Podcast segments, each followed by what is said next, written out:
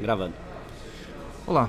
Bom, aqui quem fala é o João da GetUp Cloud e estamos aqui da QCon São Paulo 2018 e a gente gostaria de conversar com vocês um pouco sobre desafios e problemas do uso de containers em produção. Né? E o Diogo vai começar e a gente vai bater um papo sobre isso. Vamos ver onde a gente consegue chegar. Beleza. A gente vai fazer uma apresentação, na verdade, hoje aqui na QCon né, sobre isso. A gente está gravando esse, esse podcast daqui para dividir um pouco com quem não está na QCon sobre o que está rolando e qual é a nossa visão sobre esse desafio.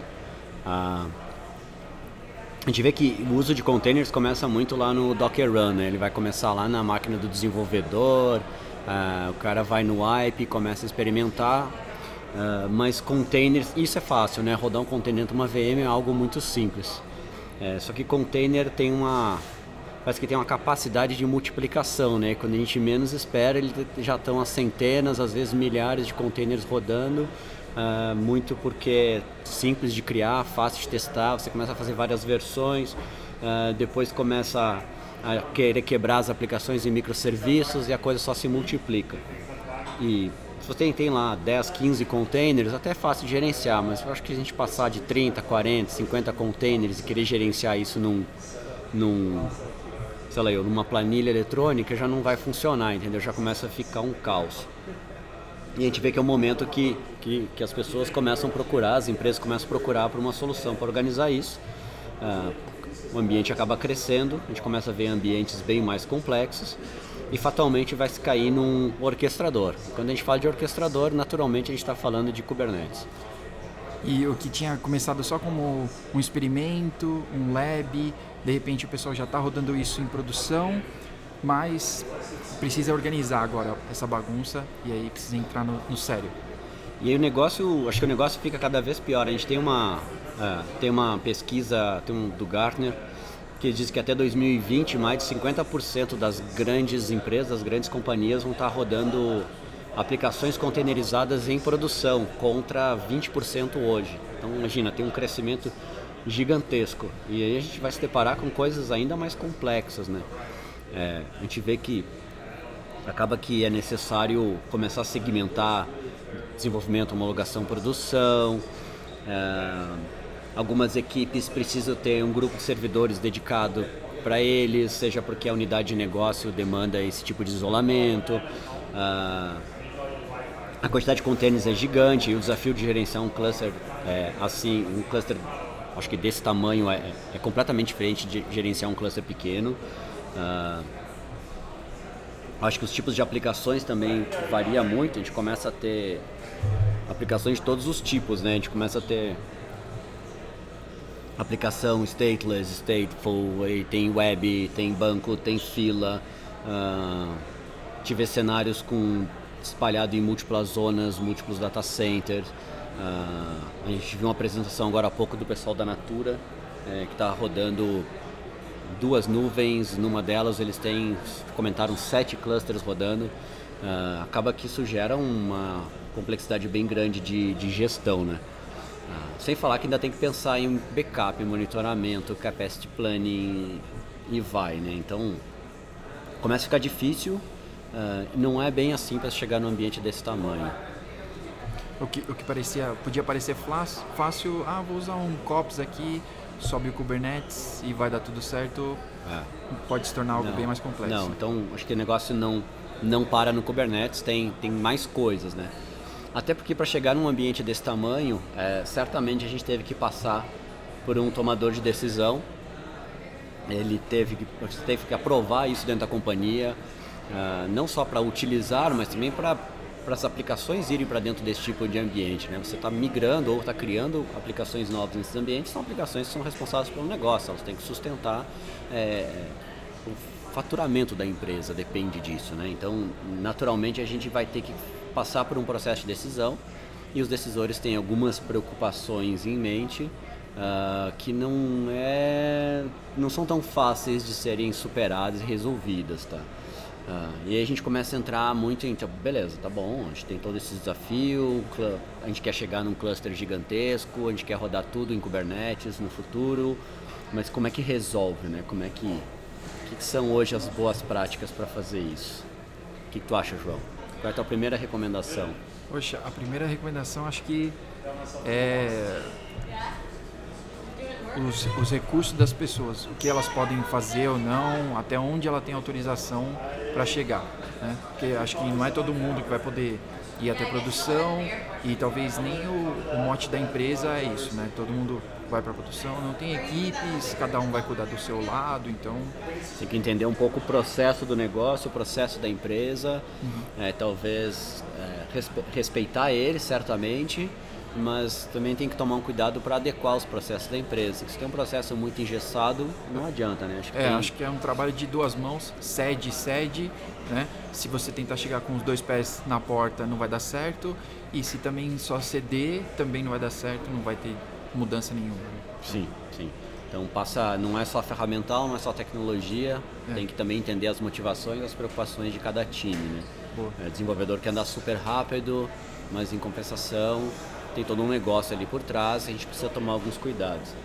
É, normalmente, é, o que a gente vê é o primeiro passo é adotar um orquestrador, que primeiro a gente organiza a casa, é, começa, é, começa a ter mais velocidade, para de se preocupar com questões de service discovery, com scheduling, criar uma aplicação, em que máquina essa aplicação vai rodar, quantas réplicas eu vou ter dessa aplicação, alguém que cuide do outscaling dela para mim. É, questões de deployment também, você poder, você tem que ter uma forma de fazer deploy facilitado dentro desse ambiente, é, ter algum controle sobre esse deploy, algum versionamento, registro interno, é, poder fazer rollback rapidamente e, e acho que uma outra coisa que o orquestrador traz aqui nessa equação é você não precisar ficar controlando o estado da aplicação a todo momento, né? Você tem ah, como função do orquestrador manter essa aplicação rodando, né? Então a gente vê que o Kubernetes ele é, acho que seria o segundo passo, o segundo movimento dentro desse processo. Só que a gente vê também que Kubernetes não é não é a última não é o último passo, não para ali, né? A gente o Kubernetes ele não resolve tudo, ele é um bom ele é um bom ponto de partida, acho que ele é um bom ponto para a gente começar, mas ele não é o final dessa jornada e tem, tem mais coisas por trás. É.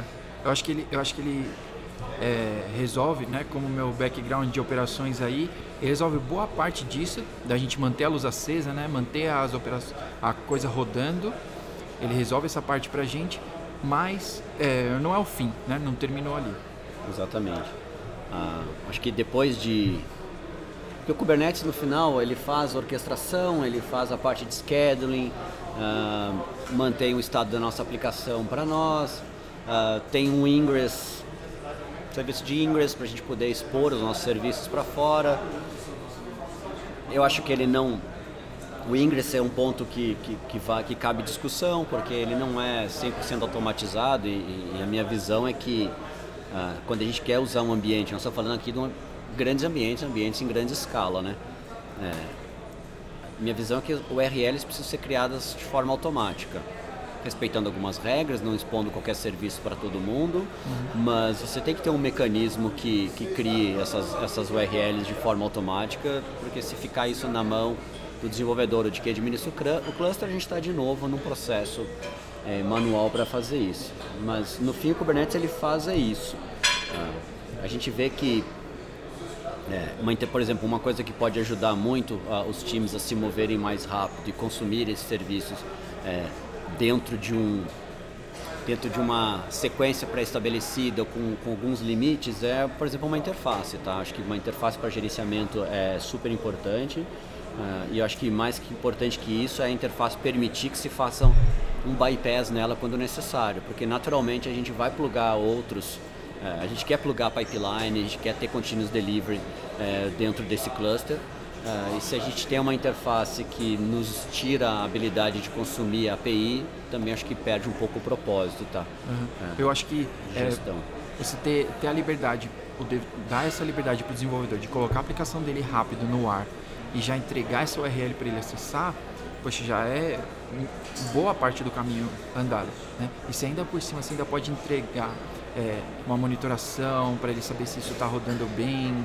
como isso está consumindo. Então é um plus, mas que é um plus hoje meio que essencial, né? Sim.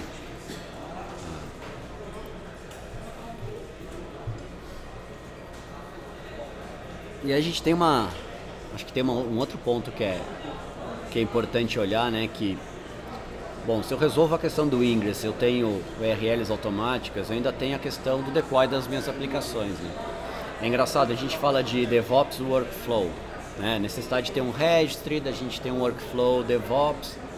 Não vou nem entrar aqui no, na discussão do que, que é DevOps, se é cargo, se é um departamento, eh, se é cultura, eh, mas é, é engraçado, a gente fica discutindo essa questão de DevOps, parece óbvio que tem que ter, e é o Holy Grail que todo mundo busca.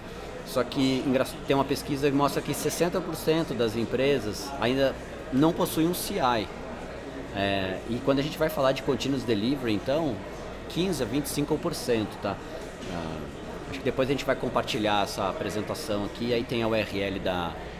Acho que eu posso compartilhar depois junto com o áudio, a gente coloca nas, nas notas a URL da, da pesquisa. Então, ah, é importante reforçar esse ponto porque a gente fala em desafios de uso de. A palestra é, hoje vai ser desafio de uso de containers. Né?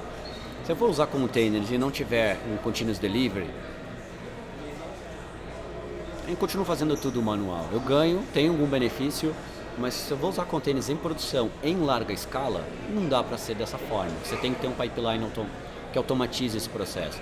Você tem que ter um pipeline, por exemplo, que traga para nós, é, que permita para a gente fazer várias formas de deploy. Você deploy Blue Green, fazer canary deployment, fazer é, um rollback muito rápido se for necessário, rolling, rec recreate, mas você precisa automatizar isso no pipeline, deixar isso na mão do dev, decidir na hora qual é o, será que ele tem é, Será que o desenvolvedor, na hora de fazer isso, ele tem noção ou consciência de tudo que envolve aquela aplicação, de todos os seus componentes? Se aquela é uma aplicação que permite fazer um, um rolling ou se ela é uma aplicação que tem que ser feita no método recreate? Isso tem que estar automatizado no pipeline. Se deixar essa decisão um a um, a cada situação, cada caso é um caso, acho que a gente não foge muito do tradicional e acho que da incidência de problemas, erros e coisas que acontecem. É, e às vezes o desenvolvedor nem está por dentro de todo esse processo, né? Ele está trabalhando numa partezinha específica e a comunicação interna não está tão boa assim para ele poder ter informações para tomar essa decisão. Exatamente. Bom, se a gente superado a questão de ter uma interface para gerenciar, mas essa interface me permite fazer bypass e ter acesso direto à API para integrar ferramentas, construir meu pipeline, tenho métodos diferentes de deploy para minhas aplicações, tudo automatizado. É, o que, que seria o próximo passo? Né? E agora, onde a gente tem que ir? O que mais precisa ser feito? Então, quando a gente falou lá em cima do decisor, uma das grandes preocupações desse cara é a parte de governança, a parte de policy. Quem faz o que dentro desse ambiente? Quem está fazendo o que? O que, que está rodando e o que está rodando, como está rodando, né? O que está conectado com o que? É, quais são as versões que estão publicadas aqui? As imagens de container que eu estou usando estão seguras? Então a gente vê que é, e de propósito a gente está contando a história nessa ordem, porque acho que depois que eu tenho o pipeline, eu posso ir para uma próxima etapa, que é, por exemplo, colocar um scan de segurança nas imagens dos meus containers. E eu ter isso no meu pipeline. Então não depende de alguém fazer um scan de alguma coisa periódica que rode uma vez por dia, uma vez por semana. Você coloca isso no pipeline.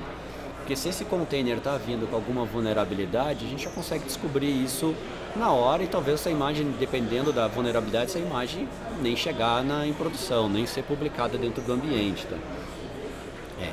Acho que ainda da parte de policies, a gente fala muito, no mundo Kubernetes fala muito de RBAC, né? É, só que quem é que consegue entender o RBAC e configurar ele? Uh, e aí eu volto na questão da interface. Eu acho que hoje uh, a gente precisa ter na interface uma forma de entender o RBAC, uma forma de enxergar as roles, as views que estão criadas lá dentro. Uh, é, ter as regras, por exemplo, dos nossos namespaces isolados um do outro, saber desenvolvedores ou times, quem tem acesso a qual namespace. Eu acho que é bem importante a gente ter esse tipo de visibilidade num ambiente muito grande. Sim, e também é, permitir e ter limites, né, cotas para o time, para até onde essa pessoa pode ir, né? Então, senão, eu gostaria de fazer um stress test aqui no meu container e vou escalar para mil, dois mil, dez mil. Eu queria testar. E aí a gente pode ter dois limites, né? Acho que a gente pode ter uma cota por usuário, limite de pods, namespace, volumes que cada usuário pode é, consumir dentro do ambiente. Uh, mas acho que é importante também ter uma, cotas por namespace, poder segmentar isso de uma forma uh, que dê esse tipo de controle. Claro, naturalmente é, a gente tem, não pode deixar de lado a infraestrutura onde isso vai rodar, né? É, porque quanto mais você tiver embaixo da, tiver na sua mão, maior o, maior é o problema, né? Então a gente vê que a gente já adota Kubernetes, ele já resolve uma série de coisas, deixa nossos times de operações mais mais eficientes, não mais fazendo tanta tarefa repetitiva. A gente traz a questão de pipeline, traz a questão de policy para dentro do cluster, gente começa a ter um ambiente bem mais resiliente, bem mais garantido do que está rodando lá dentro. Uh, a incidência de problemas cai absurdamente. A gente tem visto as nossas experiências com nossos clientes aqui. Quanto mais a gente avança nessa direção, melhor vai ficando o ambiente. As pessoas tiram férias aí, depoimentos que a gente tem, volta de férias e dizem, cara, meu telefone não tocou, ninguém do meu time reclamou de nada. Tipo, imagino que não tenha havido nenhum incidente. Realmente, não houve. Tá? Uh, porque acho que a coisa feita, tendo isso em mente, é, é, bem importante. Mas, quando chega na questão de infraestrutura, acho que é uma decisão bem importante. Né? A gente vê muita empresa, ah, eu quero rodar na minha estrutura própria, no meu VMware. Então, assim, quanto mais você estiver gerenciando embaixo, em termos de infraestrutura, mais coisas você tem que pensar. Você vai dar um self-service para os desenvolvedores. A gente quer realmente que as coisas se movam rápido na empresa. O consumo de recursos acaba crescendo. Tá?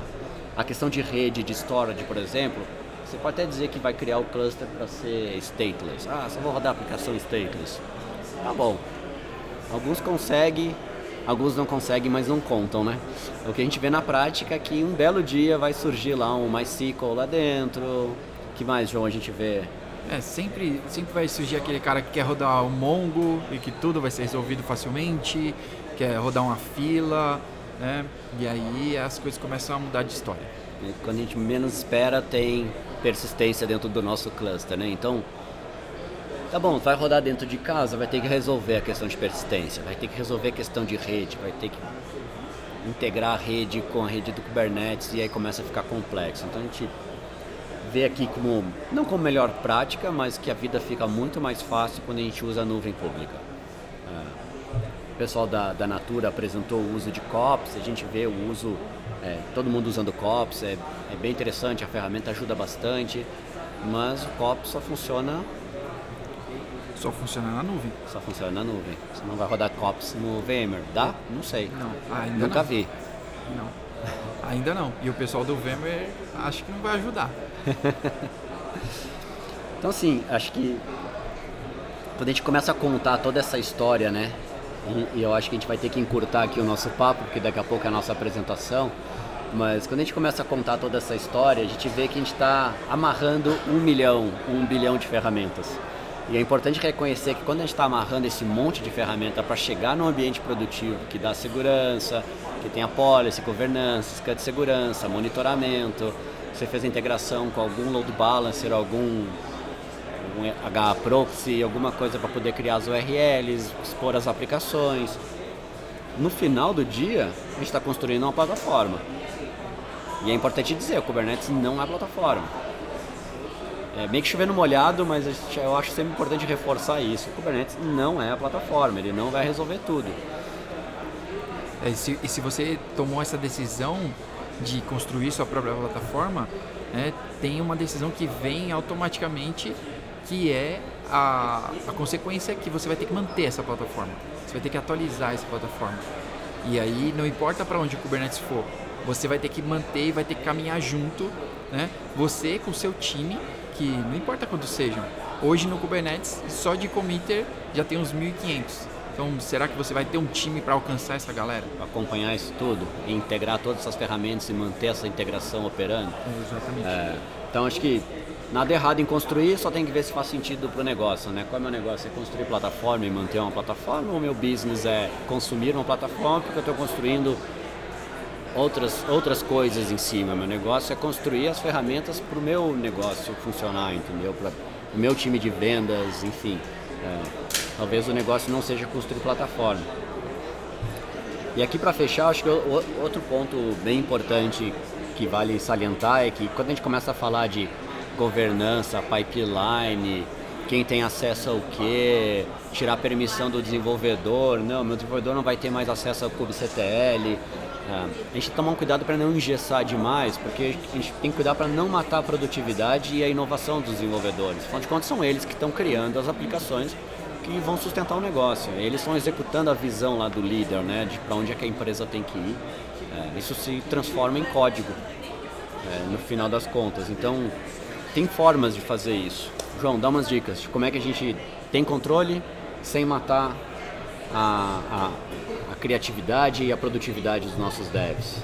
É, eu, acho que a, eu acho que a primeira coisa é dar um ambiente onde o dev possa colocar suas coisas para rodar e que esse ambiente seja livre, que esse ambiente ele possa testar mesmo as ideias e rapidamente colocar isso para funcionar. Né? É, não estou dizendo poder ter recursos infinitos, mas é ter algum recurso, né? ter recurso para poder validar as coisas rapidamente, porque é, faz muita diferença você ter uma ideia de manhã, né, num planning e de tarde você já ter validado ela e você já poder descartar ou seguir com isso. Então, se você não pode testar, você não pode validar e você não consegue andar, você fica preso naquele monolítico, provavelmente em Java, e você vai ficar preso nisso. Acho que tem formas também da gente isolar máquinas de um cluster usando labels e ter um conjunto de servidores dedicados. Se não quiser subir um cluster, se bem que hoje é baratinho subir um cluster para uma equipe poder consumir e brincar, né? Mas você, você ainda consegue, dentro do Kubernetes, segmentar algumas máquinas para um time e atrelar isso aos usuários ou dar acesso a alguns namespaces que estão isolados em determinadas máquinas e é aquilo ali que eles têm para brincar. Então você consegue limitar os recursos, fazer isso com segurança uhum. e ter um ambiente para o pessoal extrapolar na criatividade. Afinal de contas, o desenvolvedor é, é criativo. criativo. Boa. Acho que é isso, gente. Daqui a pouco a gente vai fazer a apresentação lá, mas tá gravado aqui o conteúdo. Valeu para quem Valeu. ouviu e precisando, arroba JuniorJBN no Twitter. Arroba Diogo Gebel. Ninguém vai fala. saber Gebel. tá bom. Falou. Valeu.